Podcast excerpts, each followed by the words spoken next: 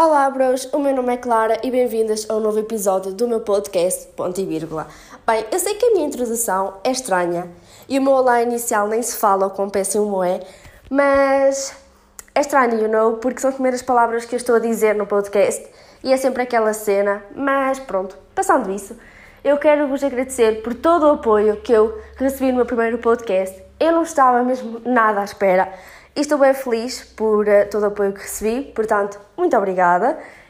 E muita gente me disse, e eu sei que é verdade, é que eu disse muitas vezes ya, yeah, tipo, so, e essas merdas, mas eu irei tentar mudar isso, mas é um pouco difícil porque é um grande vício que eu tenho. Mas pronto. E também reparei que disse alguns erros, e provavelmente também vou dizer neste e nos próximos, mas é quando eu começo a falar, é muito difícil distinguir se estou a falar bem português ou estou a falar mal português. Já, yeah, é isso. Mas bora mas é falar sobre o assunto que eu vim cá falar, que é a pena de morte. Eu não era para falar sobre este assunto para o primeiro podcast a sério, que, sem ser o da apresentação, que estou a fazer, mas o Cucho deu uma excelente ideia para falar sobre este assunto. Porquê? Neste passado fim de semana, uma rapariga de 9 anos foi assassinada pelo próprio pai. E como usuários assíduos do Twitter, e também vemos algumas notícias, muita gente estava a dizer, ou algumas pessoas estavam a dizer que a pena de morte nestes casos devia ser aplicada. E então, eu por acaso achei que era uma boa ideia falar sobre a pena de morte e relacioná-lo com este caso que acabou de acontecer.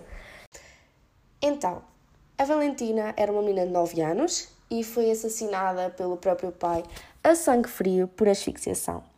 Bem, eu só de falar disso já estou a ser um bocado arrepiada porque só de imaginar que foi o próprio pai, pai, sangue do mesmo sangue, que assassinou a própria filha, eu não sei como é possível haver pessoas para cometer crimes deste tamanho. Tipo, é a própria filha. Tipo, what the fuck? Ai, até é bem difícil falar sobre isto, mas pronto, keep going. Então, a pena de morte. Eu vou já começar por dizer que eu sou totalmente contra a pena de morte, seja qual for o caso, o crime ou whatever, porque para mim a morte é um caminho muito fácil para a condenação do indivíduo em questão, neste caso o pai da Valentina. Porque vamos ser sérios, vamos falar a sério. Se nós podemos fazer justiça, a real justiça, durante a vida, por que vamos deixar a justiça para depois da morte? Tipo, para mim, nada é pior do que ficar sem liberdade sem poder sair à rua à vontade, sem poder viver momentos com a minha família e amigos. Logo, o que há pior do que isso?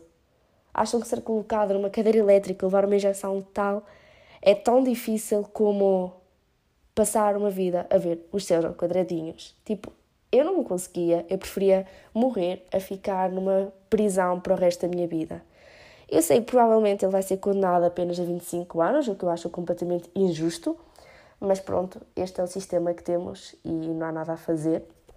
Mas agora eu também queria dizer que, como opção para estes casos, como este assassinato a sangue frio a uma criança de 9 anos, principalmente pelo próprio pai, eu acho que, e outros crimes como estupro, pedofilia, entre outros, assassinatos em série, eu, na minha opinião, a opção que eu deixava era colocá-los em prisão perpétua, mas na parte solitária, na solitária, sim, onde quase não comunicariam com ninguém e onde passariam o resto da sua vida a acordar e a pensar no crime que cometeram e na vida que acabaram de tirar. Neste caso, o pai da Valentina passar o resto da sua vida a acordar e a pensar na vida, na vida que tirou à filha de 9 anos. À filha!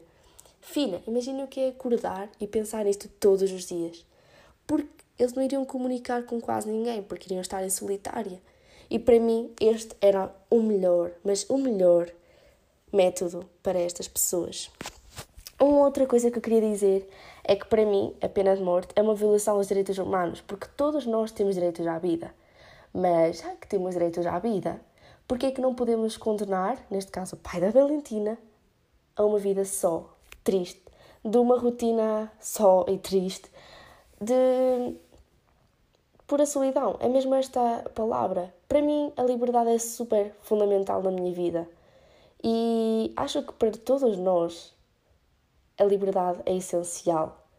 Tipo, estamos todas de quarentena e estamos todos muito tristes porque já não vemos os nossos amigos há algum tempo, porque não podemos abraçar as pessoas, porque não podemos ir ao café, porque não podemos ir sair à noite. Agora imaginem o que é passar uma vida inteira na prisão e a pensar todos os dias no crime que cometeram.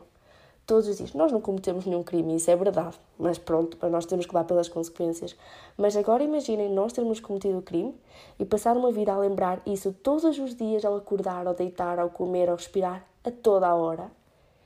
E sozinhos, sem liberdade. Acho que não há pior castigo disso, porque para mim isso é uma tortura psicológica. Eu não aguentaria, preferia morrer, eu juro-vos.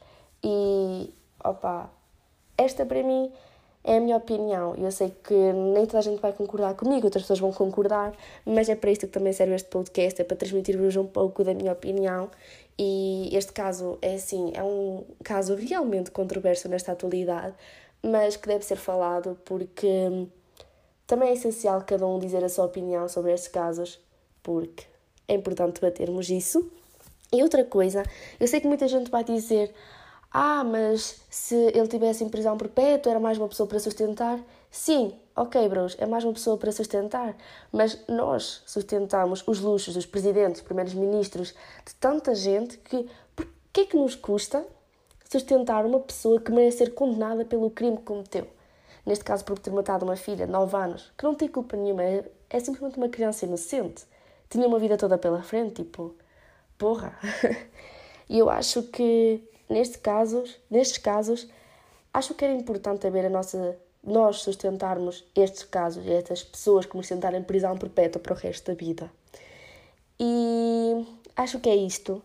Eu espero que vocês também digam a vossa opinião lá no Instagram ou wherever, onde quiserem, porque eu realmente acho que é um assunto que eu gosto imenso de falar e debater Ok, minha mãe acabou de me ligar a meia hora do podcast, mas também estava a finalizar. E uma última perspectiva minha sobre também ser contra a pena de morte é se a morte é crime, então porquê é que o Estado condena o indivíduo da mesma maneira que ele foi condenado? Isto é, porquê é que ele mata se o crime dele também foi matar? Praticamente é cometer um crime para condenar outro crime, you know? Extra, é, tipo, é difícil explicar, mas espero ter-me feito entender. Mas, já, yeah, eu também sei que este tempo de podcast não foi muito longo, mas é porque eu gosto assim de podcasts mais curtos e por enquanto eu não vos quero cansar já com a minha. Não é com a minha voz, porque pelas vistas as pessoas até gostaram da minha voz, portanto obrigada, mas não vos quero cansar já. Portanto, muito obrigada e até o próximo podcast. Beijos!